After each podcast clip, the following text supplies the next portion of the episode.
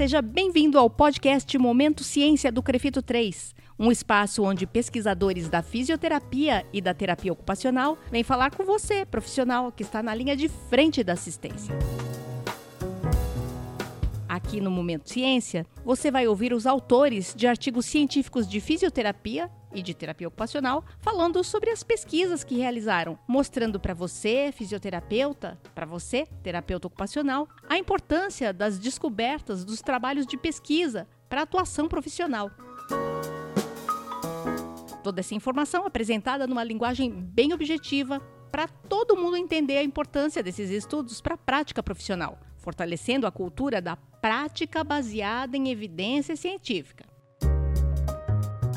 Eu sou Mônica Farias, jornalista do Crefito 3, e neste episódio estamos recebendo o professor Dr. Renan Monteiro, que vai conversar com a gente sobre o artigo intitulado, no original em inglês, atenção, Foot Ankle Therapeutic Exercise Program can improve gait speed in people with diabetic neuropathy Randomized Controlled Trial. É, vamos lá, em português, né? Melhor, né, doutor Renan? Na tradução, que eu fiz no aplicativo e o doutor Renan melhorou.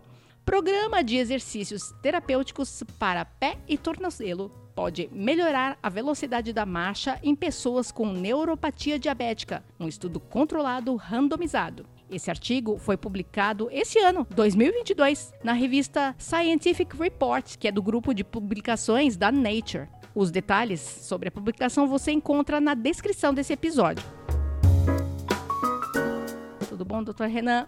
Muito obrigada por participar do nosso podcast. Olá, eu que agradeço. Agradeço a iniciativa do Crefito 3 em estar promovendo esse programa, onde a gente está levando ah, para a nossa comunidade, fisioterapeutas e terapeutas ocupacionais, um pouco da prática baseada em evidências. Então, é, já parabenizo o Crefito 3 por essa iniciativa. Legal. E o que, que a gente vai ouvir de você hoje? Explica para a gente de uma forma bem resumida, para todo mundo entender sobre o que, que o artigo trata. De uma forma bem resumida, o artigo está trazendo uma inovação, principalmente para fisioterapeutas, na atuação e, de, e prevenção de complicações da neuropatia diabética. Então, de uma maneira geral, como a fisioterapia pode estar contribuindo algumas complicações que o paciente diabético pode estar evoluindo.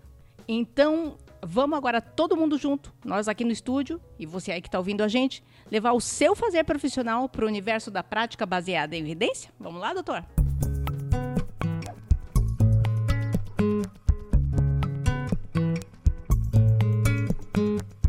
O Dr. Renan Monteiro é professor do curso de fisioterapia da Universidade Federal do Amapá, especialista em fisioterapia músculo-esquelética pela Santa Casa de Misericórdia de São Paulo. Ele é mestre e doutor em ciências da reabilitação pela Universidade de São Paulo, a USP, com estágio pelo programa Impro...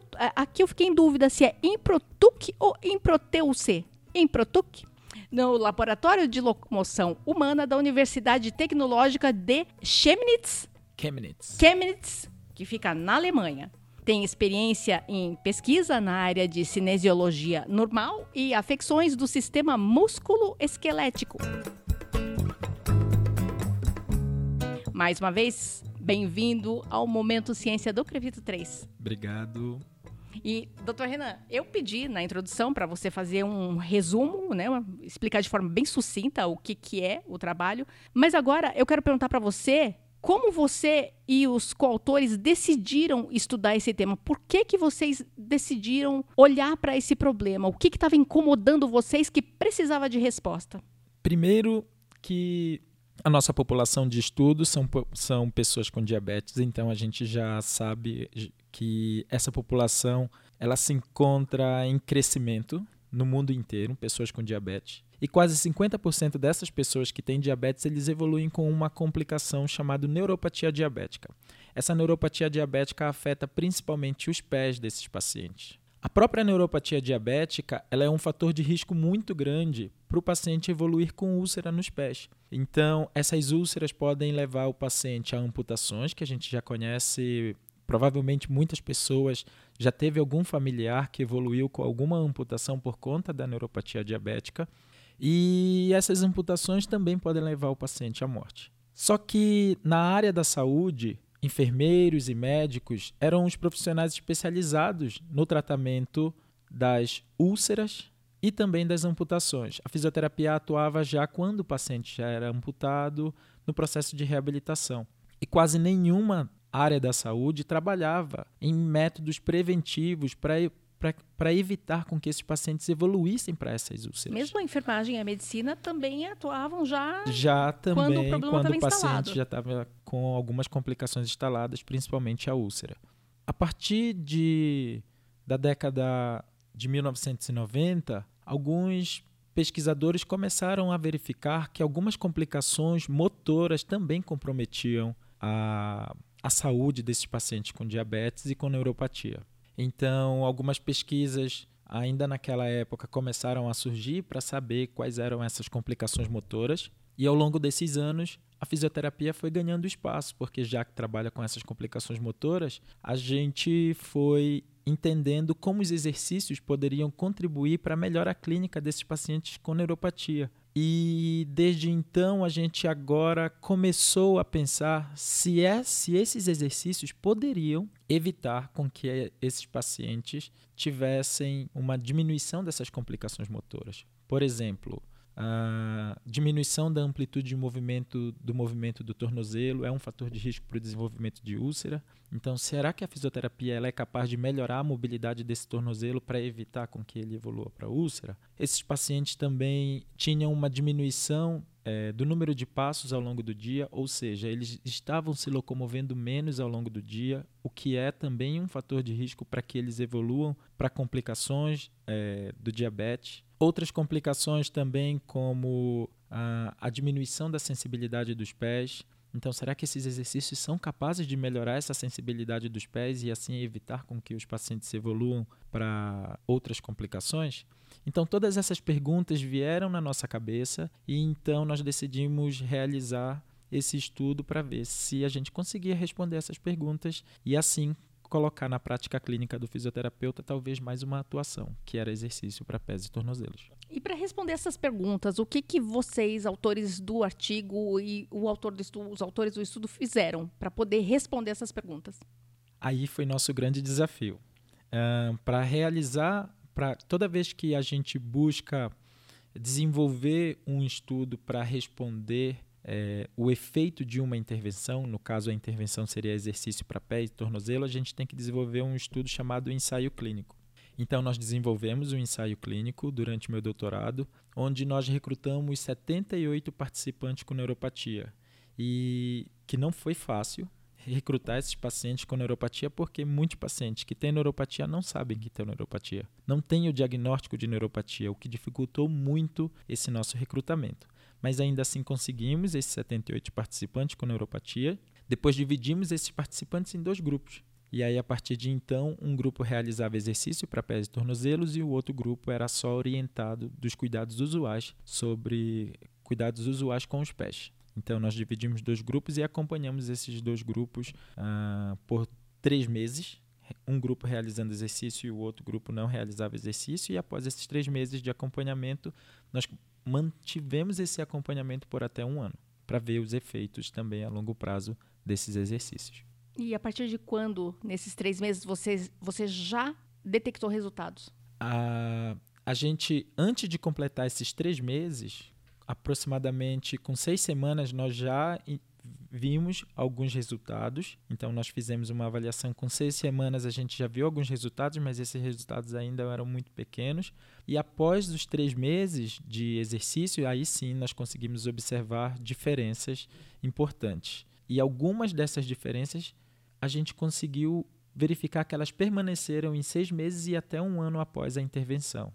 Então, tivemos resultados importantes com essa pesquisa e que esses resultados foram encontrados após três, após três meses e também seis meses e um ano. O que, que você fez com outro grupo? Se você estava, porque foram resultados que foram bons para os pacientes.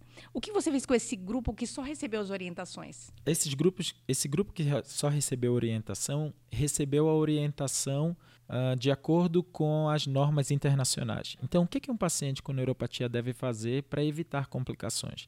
As normas internacionais, uh, os guidelines internacionais, é, orientam que esse paciente tenha um cuidado com esses pés, de fazer a inspeção diária desses pés, de fazer o corte da unha adequado, de fazer o controle glicêmico, uh, de ter um acompanhamento com o endócrino, de ter um acompanhamento com o neurologista, de ter uma equipe médica por trás. Então, todas essas orientações a gente dava para o paciente. A maioria desses pacientes eram pacientes do, do Hospital das Clínicas, então, no Hospital das Clínicas, eles tinham esse suporte médico. Uh, tinham orientações com podólogos de como deveriam estar cuidando desse pé e a gente dava as orientações do autocuidado, ou seja, o paciente todo dia fazia a inspeção dos seus pés para verificar se houve alguma ferida, se ele está perdendo a sensibilidade dos pés. Então, é, eram essas as orientações que a gente dava para esse grupo que só foi acompanhado. Enquanto que o outro grupo a gente dava orientações, orientações não, na verdade eles faziam fisioterapia para pés e tornozelos, com exercícios de aquecimento, exercícios de fortalecimento da musculatura intrínseca dos pés, exercício de fortalecimento de tornozelo e alguns exercícios funcionais visando com que esse paciente andasse melhor no seu dia a dia. Então, durante três meses, eles realizavam esse protocolo de exercício. Antes de você falar isso, você falou sobre as perguntas que provocaram essa sua curiosidade. Quais respostas você teve para essas perguntas? Foram respostas bastante interessantes. O nosso objetivo principal nesse estudo era fazer com que esses pacientes, após três meses, andassem mais que a gente avaliou por meio do número de passos. Infelizmente, a gente não encontrou essa diferença, mas o nosso segundo objetivo principal era fazer com que esses pacientes andassem mais rápido. Então, talvez alguém já tenha visto um, um, paciente um pouco mais obeso andando na rua, que tem dificuldade para andar. Normalmente é essa marcha que é muito característica do paciente diabético, uma marcha com uma dificuldade para andar, com os pés um pouco mais abertos para aumentar a base, porque eles perdem um pouco do equilíbrio. E a gente observando, a gente já consegue identificar dificuldade desse paciente para andar. E é, é como se fosse uma bola de neve com dificuldade para andar, esse paciente fica cada vez mais recluso dentro de casa, uh, tem menos agilidade para fazer suas tarefas. E o que a gente pôde encontrar é que depois desse protocolo de exercício, os pacientes andam mais rápido. Então, andar mais rápido é um bom sinal para o paciente, porque ele consegue fazer suas atividades com maior independência. E talvez a gente pode até incentivar esses pacientes, agora andando mais rápido, a conseguir praticar uma atividade física, que é uma das principais indicações para paciente com diabetes. Então, esse foi o nosso principal é, resultado com essa pesquisa. Mas também encontramos outros resultados interessantes, como, por exemplo, a, aquele tornozelo que era rígido ficou um pouco mais maleável, o que diminui a chance dele evoluir com úlcera. E por fim, a gente também encontrou uma melhora da qualidade de vida, porque o paciente ele não percebe que o tornozelo melhorou, que melhorou a mobilidade, o paciente não percebe que ele está andando mais rápido. Tudo isso são análises estatísticas, mas para o paciente perceber mesmo, ele quase não percebe. Mas o que, que o paciente percebe? A melhora da sua qualidade de vida e isso a gente também encontrou nos nossos resultados. Então, o paciente percebeu que a qualidade de vida dele melhorou. Ele não sabe por quê. Ele não sabe que foi o tornozelo que mexeu mais. Ele não sabe que é porque ele está andando mais rápido. Mas ele percebe que a qualidade de vida dele melhorou e isso também é um resultado muito importante pra, com essa nossa pesquisa. Depois que você concluiu esse estudo, surgiram novas perguntas, né? Porque a gente nunca conclui um estudo e ah, tá tudo resolvido. Mais dúvidas surgem. Quais foram as per novas perguntas que surgiram a partir dos resultados que você teve? Várias.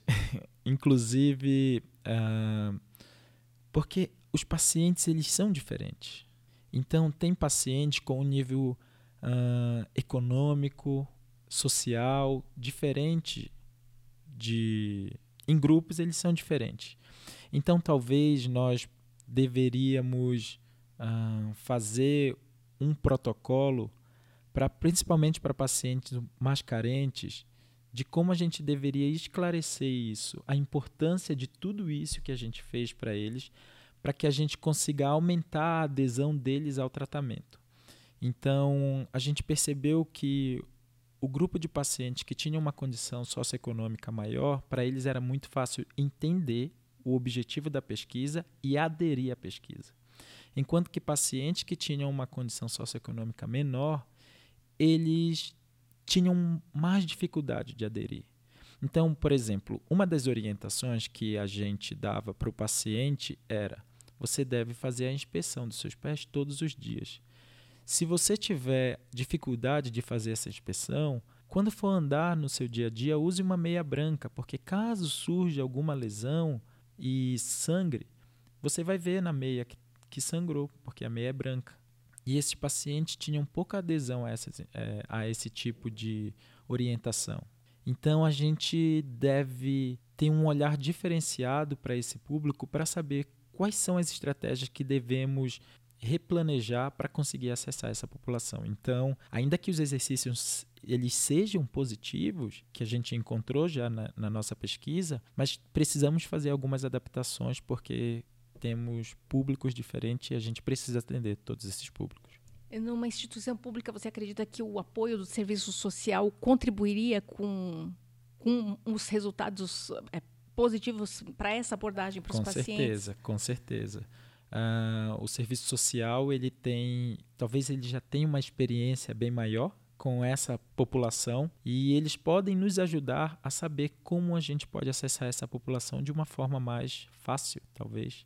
Então, essa contribuição com o serviço social com certeza poderia nos ajudar. Agora, doutor Renan, o fisioterapeuta que está ouvindo a gente, que sempre viu a atuação dele já na ponta quando é necessária a reabilitação desse paciente com esse, o pé diabético, né? E agora você traz resultados muito favoráveis à atuação na prevenção, porque se esquece, não se fala muito da fisioterapia em prevenção e ela é muito preventiva. O que, que o fisioterapeuta que está te ouvindo agora pode fazer com essa informação que você trouxe para ele? Esse fisioterapeuta, principalmente fisioterapeuta que, é traba que trabalha na atenção primária, uh, já pode começar a ver o seu paciente com diabetes e já pensar que ele pode ser um paciente que pode evoluir para uma úlcera plantar e que ele tem grande papel na prevenção disso. Então, Durante a minha graduação, por exemplo, eu não tive uh, nenhum tipo de disciplina que abordasse é, essa atuação do fisioterapeuta em neuropatias diabéticas. Então, eu nem sabia fazer uma avaliação para identificar essas neuropatias. Então, o primeiro ponto que eu digo para o fisioterapeuta que está nos escutando é fazer uma avaliação Uh, para saber se esse paciente tem ou não neuropatia diabética. Tem questionários simples que, por meio desse questionário, a gente já consegue fazer essa triagem. Então, fazer essa avaliação é o primeiro passo que esse fisioterapeuta deve fazer. Porque, como eu disse anteriormente, muitos pacientes não sabem que tem neuropatia, já que a neuropatia ela faz com que o paciente tenha uma perda dessa sensibilidade. E aí ele não, ele não sabe nem que ele perdeu essa sensibilidade. Então, o paciente vai convivendo com a neuropatia sem saber que tem.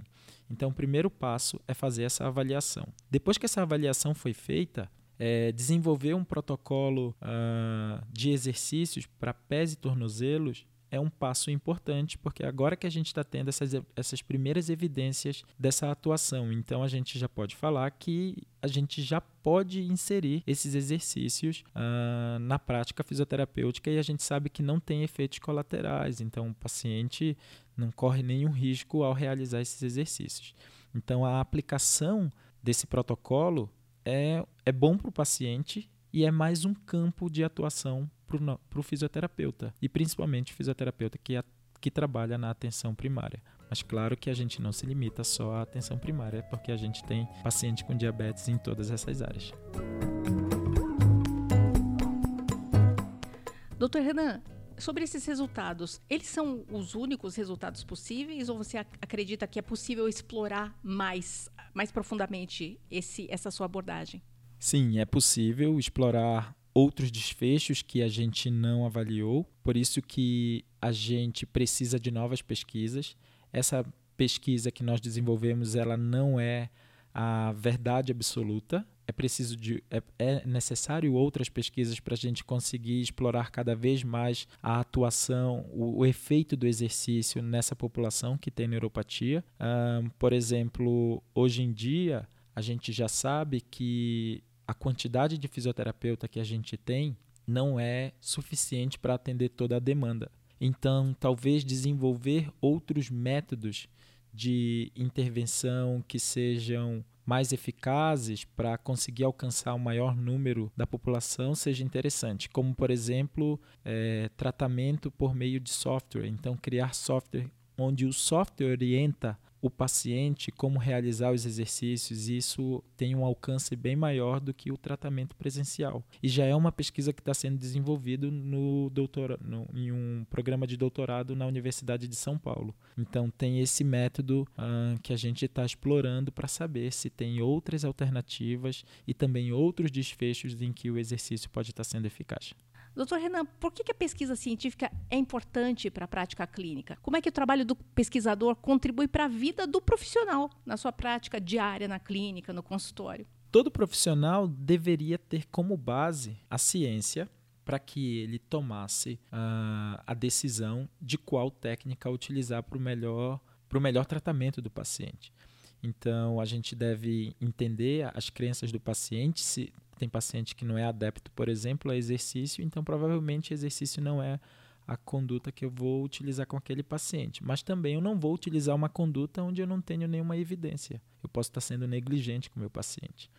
Então, o primeiro passo para que a gente escolha o melhor tipo de tratamento é que ele tenha uma evidência e que seja uh, aceitável para o paciente. Então, para o fisioterapeuta que está nos, nos, ouvindo, a gente já tem algumas evidências de que exercício para pé e tornozelo é eficaz para melhorar, por exemplo, a velocidade da marcha desses pacientes. Então, se o fisioterapeuta tem como objetivo deixar esse paciente mais independente, esse protocolo que a gente propôs, com certeza, é uma das opções que esse fisioterapeuta está respaldado é, por meio da ciência de que ela pode ser eficaz sim. Então essa é uma grande, é, uma grande atuação, é como o fisioterapeuta pode estar tá se beneficiando da ciência para o seu uso no seu dia a dia.